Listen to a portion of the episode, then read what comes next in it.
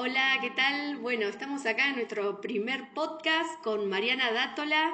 Estamos en su estudio. eh, bueno, como ustedes no nos pueden ver, lo voy a describir un poco. Es un lugar bellísimo, con mucha energía positiva. Mariana es una ídola. Ahora, bueno, eh, ¿querés saludar ya? Hola, ¿qué tal? bueno, es un placer que nos hayas recibido. Muchas gracias a, a ustedes por venir, por venir a mi casa. Bueno, y vamos a dar inicio a este primer podcast con nuestra invitada de lujo. y bueno, la, la cuestión es que, bueno, estábamos charlando un poco antes y noso- nosotras, digo, porque, bueno, somos eh, un grupo acá en la editorial. Eh, nuestra editorial se llama Ediciones Libertad Creativa porque creemos que lo que nos permitimos al momento de crear hace que nazca nuestras propias expresiones y en dichas expresiones encontramos nuestro propio estilo, nuestra propia voz. ¿Cuáles son tus libertades al momento eh, de interpretar un tema?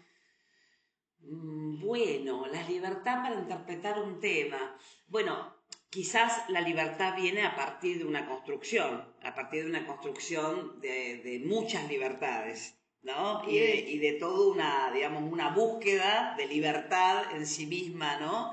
Eh, me parece que, o sea, mira, si me lo tengo que poner a pensar, es que para mí el tema de la expresión o de, de- de, a ver, de por ahí empezar a, a desarrollar una canción y, y buscar una temática para un espectáculo, por ejemplo, tiene que ver directamente con lo que quiero decir. Y lo que quiero decir se relaciona directamente con la poesía. Entonces, por ejemplo, para pensar en un espectáculo, siempre tengo que tener la referencia poética.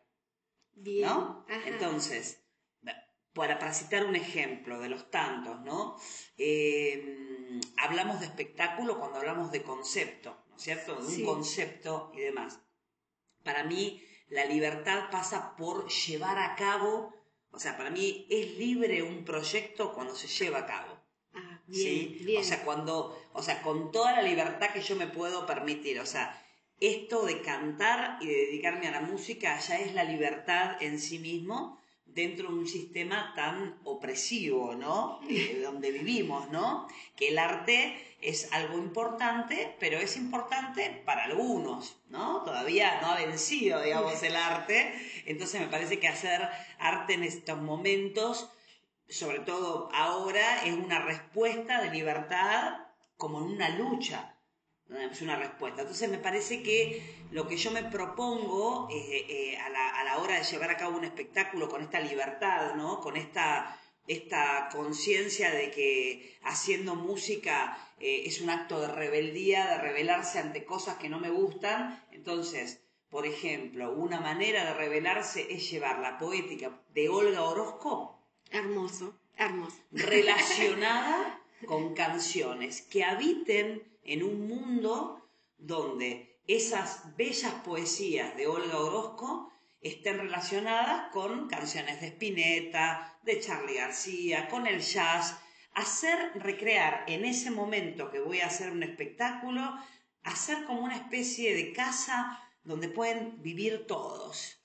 Qué belleza. La verdad que me encantó la... Entonces, eh, me parece que esa es, eh, o sea, esa es una, o sea, no sé si, me, si, si responde esta cuestión de eh, qué, qué es lo que yo me, cómo era la pregunta que... que ¿Qué libertades te tomás al momento ¿Qué de, libertad me, me, me toma el momento? Claro, o sea, y para mí, eh, eh, no sé si hay algo en sí que, que, que, que me permita, o sea, que yo para mí la música ya es el, el- el- lo que yo misma me he permitido y, y me abre paso a poder ser también. Entonces, para mí la música, el arte, eh, cualquier tipo de arte, ¿no? Yo hablo desde esta cuestión de, de lo musical porque es mi vida. Entonces, eh, eh, bueno, la, la vida vivida con arte es mucho más linda. Entonces, y es libre, ¿no? Es libre porque no tiene, digamos, no tiene una, no tiene una atadura, es entregar. Entonces, la libertad quizás que yo me permito es poder darlo para que el otro también lo reciba.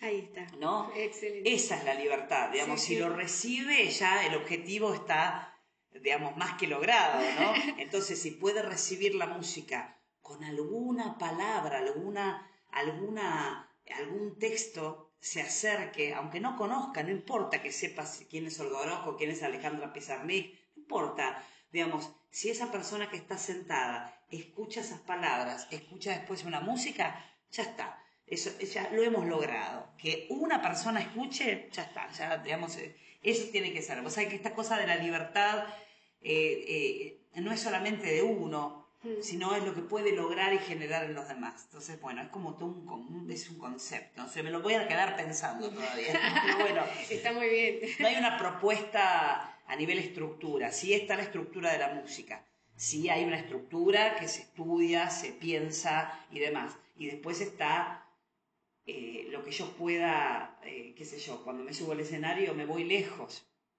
También estando presente, pero cantando me voy lejos. Eso también es, algo que me permito, ¿no? Claro. Ni siquiera me lo permito conscientemente, sino que es algo orgánico que sucede. Y lo que hemos tenido la posibilidad de verte en shows, eh, creo que se, se, nota y mucho eso. Bueno, antes eh, estábamos hablando de que, bueno, se nota mucho la pasión con la que estás dentro de un escenario y se transmite eso. Yo creo que la pasión también tiene que ver con esa conexión con lo orgánico, ¿no? Porque, o sea, mm, mm, hablo desde mí, ¿no? Yo no, no, no, no no soy una cantante que utilice una sola técnica o ¿estamos bien? Sí, estamos bien, estamos bien. Este, que, que, use una técnica determinada, bueno, voy a usar este método para cantar y demás, ¿no? Son, es una conjunción y es una construcción, como te dije antes, de un montón de, de sabidurías que se han conjugado en mí para que pasen por un filtro que es lo orgánico, que es mi cuerpo y es mi sentimiento, mis emociones, y, bueno, de eso se trata la pasión. Pero también se trata de, bueno, de, un, de, un, de, una, de un modo de vivir la vida. Digamos, yo soy así, no solamente en el escenario, en la vida cotidiana, digamos. O sea, yo eh, en el escenario la, libero del todo, ¿viste? Y, y, me siento llena de vida y a pleno, ¿no? Este, pero bueno, es una consecuencia también. Yo soy así, soy una cantante, soy una artista, porque vivo en ese mundo, digamos, y porque este, es todo un acto por ese mismo acto de eh, rebeldía, de lucha, de, querer, este, que, de, querer hacer que, que el arte viva siempre, ¿no? Entonces, bueno, en eso estamos. Está muy bien. En esto que estabas hablando ahí, eh, recién se escapó un poco y me gustaría traerlo. Sí. Eh, ¿Cuáles han sido como tus modelos a seguir en este camino de lo poético? Y son muchos, muchísimos. Digamos, los que te han construido en la Mariana actual. Y, yo, por ejemplo, recuerdo en, así como. Yo empecé a cantar a los 19 años. Eh, y recuerdo, mira, ahí está, que iba en ese momento a un taller literario ah, que estaba eh, en la sala de lectura, estaba por calle Rodríguez, entre, entre Belgrano y Maipú, y Alicia Martignoni daba un taller literario y yo fui con unas amigas que tenía en ese momento, era un grupo de jóvenes, muchos jóvenes que, que, que ahora son muy talentosos, y talentosas. Eh, yo creo que ese momento en ese, en ese taller literario fue un disparador para que yo me acercara a autores que no conocía y que hasta ese momento, y que esos autores también estaban altamente relacionados con eh, autores de la música, ¿no es cierto? Sí, sí. ¿No? o sea, si por ejemplo, si veíamos, eh, si leíamos a Juan Gelman en ese momento, estábamos también escuchando, este, qué sé yo, canciones y demás que se relacionaban, cosas de trovadores eh, cubanos, Spinetta, Charlie, Fito Páez, todo eso, ¿no? Em, en ese momento. Y después, a mí digamos, la referencia que yo puedo tener, son muchas referencias, eh, porque además cada vez son más, claro, ¿no?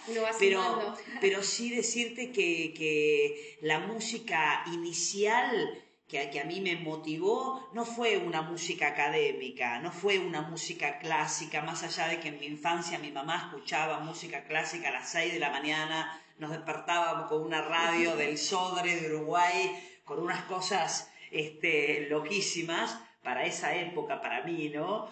Eh, siempre es, eh, la referencia ha sido desde un lugar de gente que ha sido muy marginal. O sea, en el sentido por ejemplo, a mí me encantaba eh, la música, o sea, me encanta, me sigue encantando la música negra, ¿no? Y me encanta el blues. Y generalmente las vidas de esas personas han sido terribles, ¿no? Cuando vos indagás un poco. Yo no sabía de qué se trataba esa vida, pero sí sentía y escuchaba que esas voces venían de lejos, ¿no?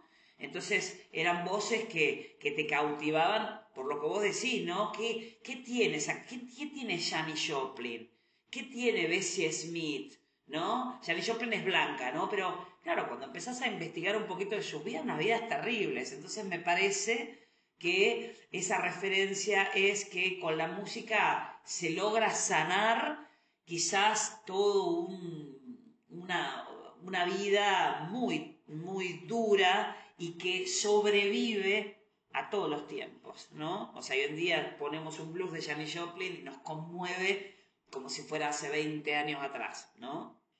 Me parece que, la referencia está en eso, en gente, o sea, en voces absolutamente apasionadas que han sufrido muchísimo y que han vencido eh, eh, han vencido después de la muerte, inclusive, ¿no? Que han, trascendido todo. Entonces, esas son mis referencias, ¿no? Han sido mis referencias y que son referencias que, habitan eh, y que cuando me pongo a escuchar músicos de ahora o, gente y también veo las referencias son casi las mismas. La gente que yo escucho, que está viva ahora, que hace música y demás, tiene referencias parecidas porque lo, lo está ahí en la voz, digamos, las, las, intérpretes, ¿qué hacemos? Es tratar de reproducir algo de, digamos, de, un autor, una autora, y tratar de darle una vuelta, pero siempre está la, la, voz esa que está sonando, y a mí me habitan un montón de voces. Entonces, por eso,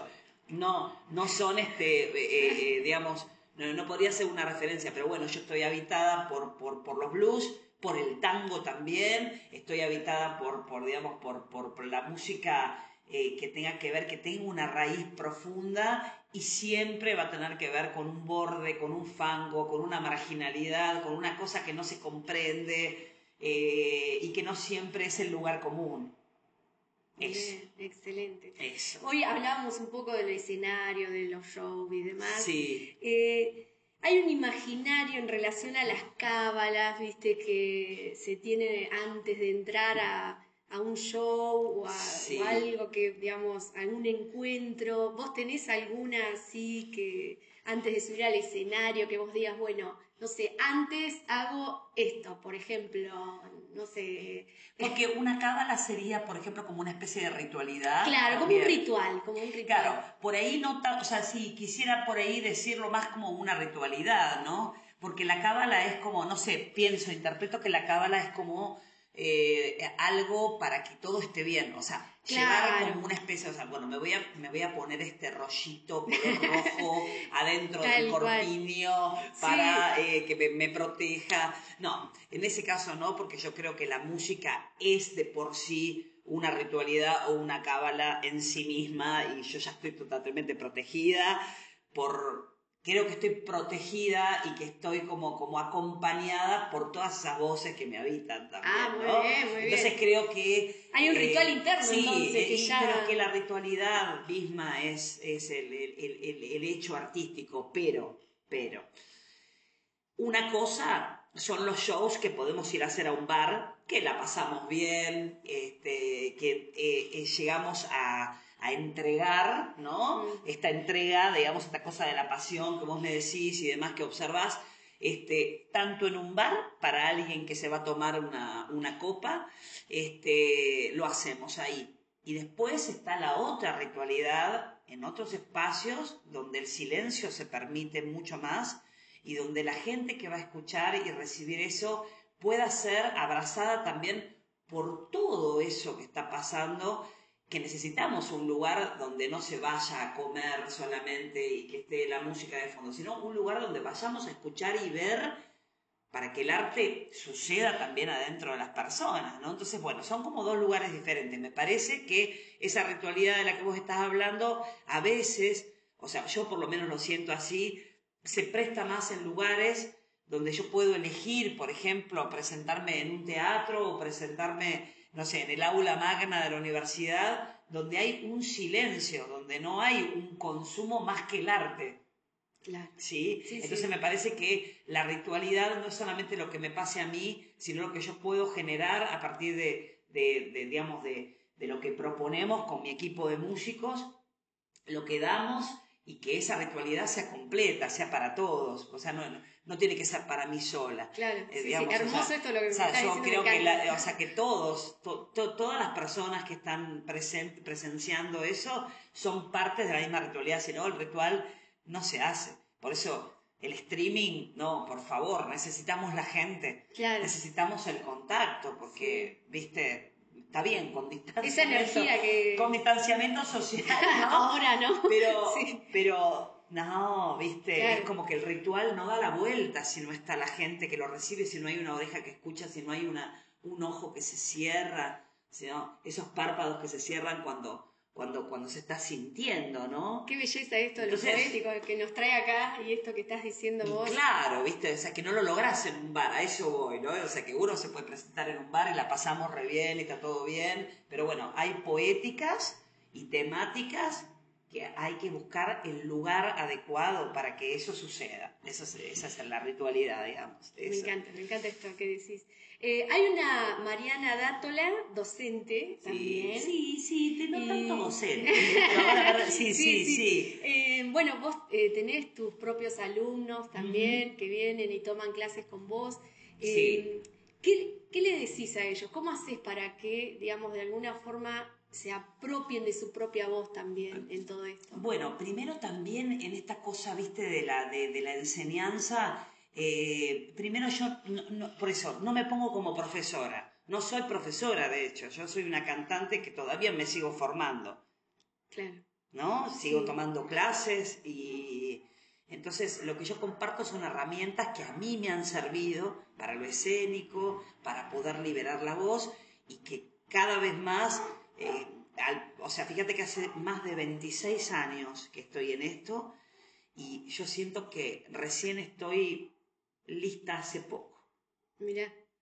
Vos sabés que esto... Un nivel de exigencia eh, también, ¿no? No todos los eh, músicos se abren a tener alumnos, por decir una forma, o chicos que quieran aprender con ellos, porque también hay una cuestión, eh, viste, de ah, qué vos te voy a enseñar, o un poco de, de eso. No, por ahí a veces es muy difícil salir de, de, una misma, de uno mismo, ¿no?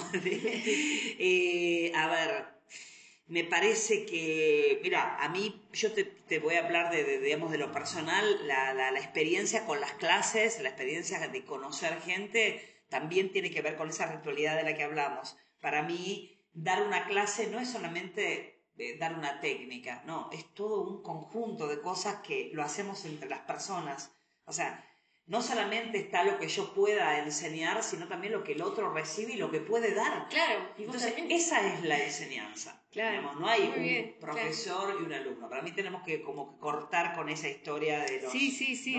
Sí, por ahí yo te lo digo así. No, no, no, por supuesto. El estereotipo. No, exactamente. No, no, Por eso, o sea, yo me considero una persona que lucho contra los estereotipos que muchas veces la gente que viene acá también tiene que luchar con los estereotipos porque viene buscando, bueno, qué sé yo, una, una estructura. Y acá se rompen todas las estructuras porque en realidad... Y qué lindo que sea así. Sí, está bueno porque eh, generalmente la gente que viene a tomar una clase de canto viene para pensar en otra cosa, para salir un poco de su tedio habitual, este, porque si vos te querés dedicar a la música vas al conservatorio, vas, vas a otros lados. Acá son talleres donde pasan un montón de cosas y donde me parece que parte de esa ritualidad y esa poética y demás es también transmitir algo, abrir una, una puerta que también se abra en el otro para que saque su voz.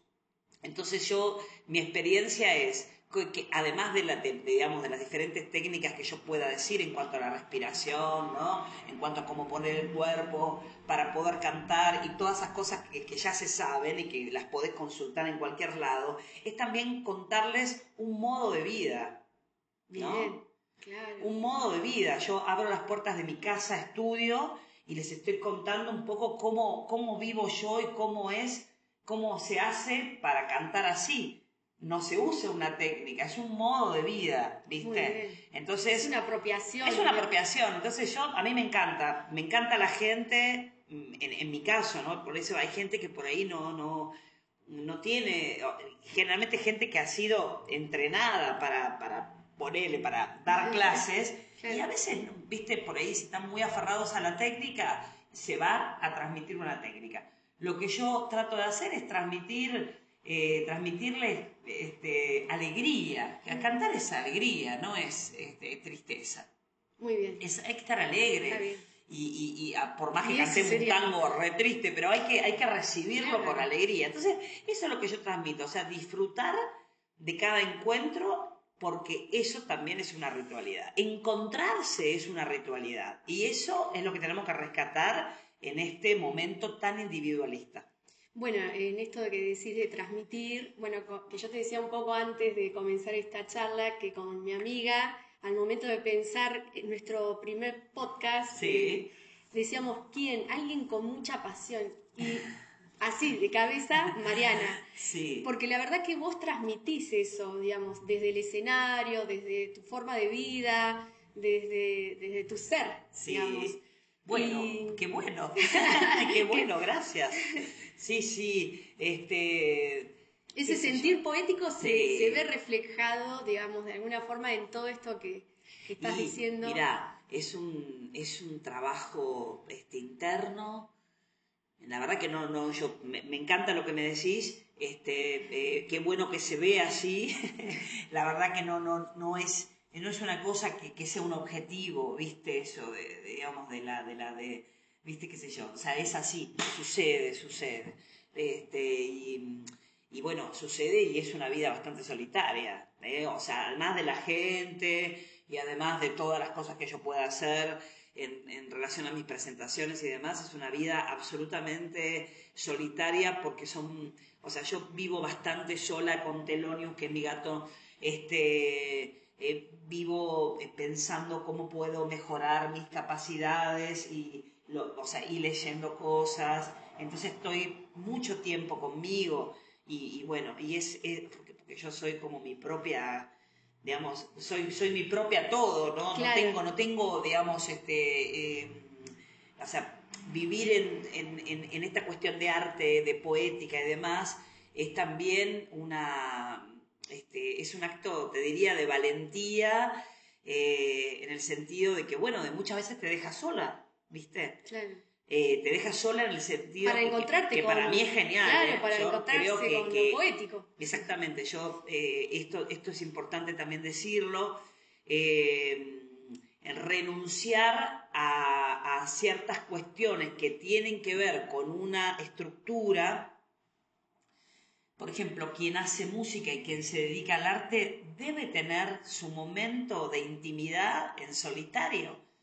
Porque si, digamos, no sé, yo no, eh, o sea, no tengo hijos, eh, este, tengo una compañera, pero vivimos separadas, tenemos nuestros propios espacios, o sea, esto lo, cuento porque me parece importante también que todo ese producto de esa cosa que se ve eh, desde una vida, ¿viste? De, renunciar y de pelear contra mandatos que están muy, muy instalados y que no favorecen a un artista.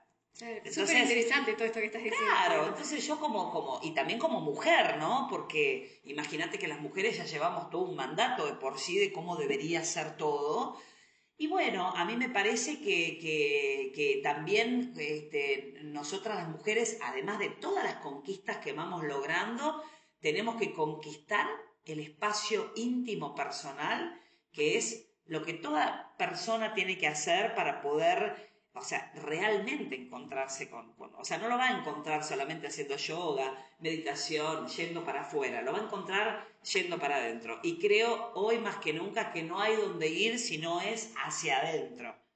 Muy bien, me encantó. es eh, Mejor dicho imposible. me encantó, me encantó. Eh, mira, eh, como para ir cerrando un poco esta charla, hermosa charla, nosotros creemos mucho en lo que son eso que se llama cápsulas del tiempo, digamos. Si vos eh, tendrías la oportunidad de decirle algo a la Mariana del pasado, ¿qué le dirías? Ah, y bueno, tantas cosas, ¿no? Pero mira, eh, estuve pensando en eso de la cápsula. En realidad, a mí me parece que esta, esto que yo te contaba de esta elección de vida, es un poco vivir en una cápsula del tiempo constante, ¿no? Que no es, o sea, si es aquí ahora, ¿sí? Es aquí ahora.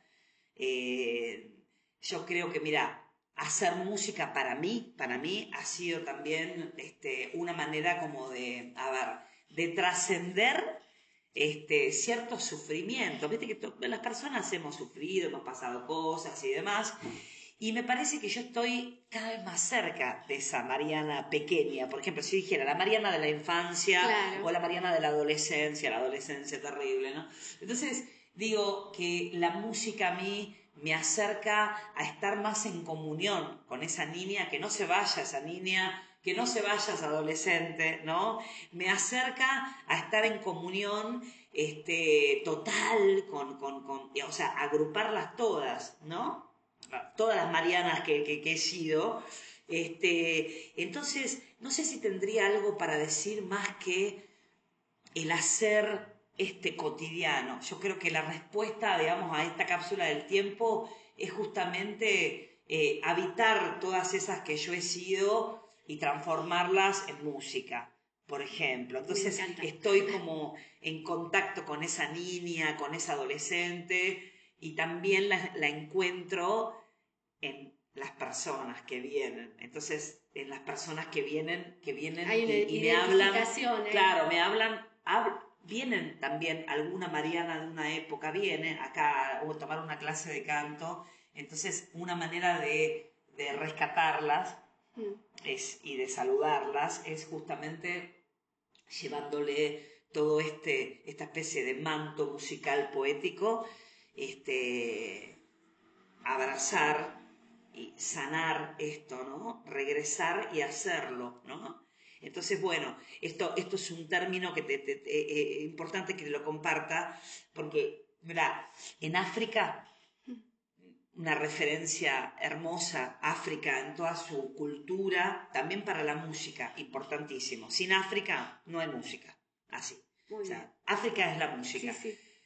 Hay una tribu, eh, no recuerdo muy bien, pero creo que son en, en Ghana, eh, la tribu Akan, eh, que tienen un término que se llama sankofa, que significa, o sea, es como regresar a un lugar, como la cápsula del tiempo podría ser, y hacerlo. Regresar y hacerlo significa, o sea, como volver a un lugar del pasado, que por ahí no fue muy feliz o, no, o por ahí no fue lo que, lo que o, no pudo ser, ¿no? Regresar y hacerlo y tomar de ese lugar la experiencia y poner la experiencia ya ganada para que se arme esa especie de círculo, completar y dejar ir, ¿no? Qué lindo. Entonces, este, Sankofa es eso, y se relaciona con un pájaro que está con su cuello hacia atrás, hacia, como hacia su espalda, ah, eh, y como que pone un huevo en su espalda. me estás diciendo esto y me, eh, me, estás haciendo acordar un regalo que me hizo mi mamá, viajó mucho, eh, por suerte, y bueno, eh, viajó cuatro veces a África y de uno de esos viajes me trajo una imagen así que yo no la interpretaba. Y ahora mirá las casualidades. Mirá, ¿viste? Regresar y hacerlo. Es como, viste, como que el círculo se completa. Tiene, tiene un significado, estoy pensando, estoy pensando si lo dije bien, pero tiene un significado así, viste, como Este, y yo creo que todos un poco cuando descubrimos estas cosas podemos hasta comprender, entender, perdonar, este, aceptar, todas esas palabras, soltar, todas esas me palabras. completando algo que ya lo tenía siempre a medias. Un círculo, un círculo. Y creo que bueno, que para, para un poco para, para, para, para cerrar esta historia de la cápsula, es que es eso, ¿no? Que yo creo que la respuesta que yo puedo dar a esas, todas esas Marianas que fui y que, que, que, es aquí ahora, ¿no? Y que, el círculo debe cerrarse justamente con, el con este hacer, con no traicionarse a sí mismo, ¿no? con, con, con, digamos, con lo que elegimos, este, poder hacerlo, ser consecuente, ser consecuente. ¿no? Si yo digo, es lo que vivo, no es una careteada, ¿no? Entonces, bueno, entonces me parece como que, que, bueno, que, que, que, se trata de eso, ¿no? Yo creo que todas esas Marianas habitan hoy en día y habitan en, en, todas las cosas que hago. Y a una Mariana del futuro, ¿qué le dirías? Y a una Mariana del vayas futuro, a escuchar en un futuro. Sí, que, y, y, sí, a esa Mariana del futuro, que no creo mucho en el futuro, ¿no? Porque creo que es una construcción también pero sí este, este, eh, que llegue lo más liviana posible de, digamos, de, de, porque yo también, digamos, más allá de que lucho contra las estructuras, tengo las propias, vete que hasta la persona más, más bohemia y más marginal tiene sus estructuras. Entonces, que llegue a eso que yo me imagino, ¿no?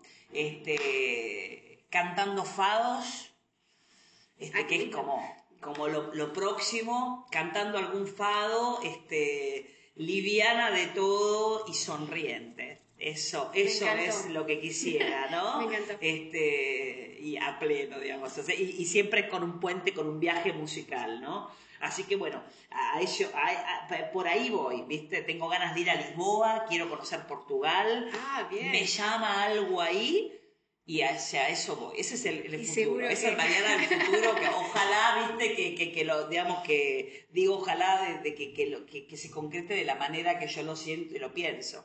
Así que bueno, ya veremos. Dentro de unos años te llamo. y te voy como yo te sigo, te voy a ver. Sí, claro, yo te, te, digo, mira, al final, mira, no era así como yo decía. No, no, yo creo que sí, ¿no? Las metas se cumplen. Las metas, se, cumplen. Sí, sí, sí, eh, totalmente. Una última cosa te quería pedir. Sí. Un canto a capela. A capela. Para cerrar esto. Ay, lo que vos quieras, lo que vos quieras. Sí. Como claro. para regalarles a la gente. A la gente. Eh, lo que se me venga lo ahora que se a la venga, mente. Sí. A la mente. Mira, voy a cantar un pedacito de una canción que estoy por grabar. Yo estoy por grabar un disco ahora. De, lindo. Voy a estrenar una canción mía de mi autoría y voy a cantar canciones que, que, este, que son de otras, de mujeres autoras. Ah, mira. ¿Sí? Me interesa mucho que se sepa. Eh, yo ya te voy a avisar y, este, y nos voy a invitar a, todos. Eh, este, es una canción de una compositora cubana que se llama Marta Valdés, eh, que ha sido interpretada por, por mucha gente y se llama Sin ir más lejos y dice más o menos así. Las caras conocidas me parecen raras, las cosas más absurdas me resultan claras. Camino cuadras y cuadras cantando en voz alta, nadie se explica lo que me pasa. El mundo está al revés para mí. Hermosísimo, gracias. Búsquenla, búsquenla, búsquenla, que es hermosísima canción. La verdad, un placer y un gusto. Bueno, gracias a ustedes, a ustedes y por este, este primer podcast, que yo también me, me entero lo que es un podcast, o después ya lo voy a escuchar y voy a, voy a verlo. Pero espero haber sido consecuente y haber sido, haber este, dado respuestas este, que sirvan para, para, para quien las escuche. Muchísimas gracias. A vos.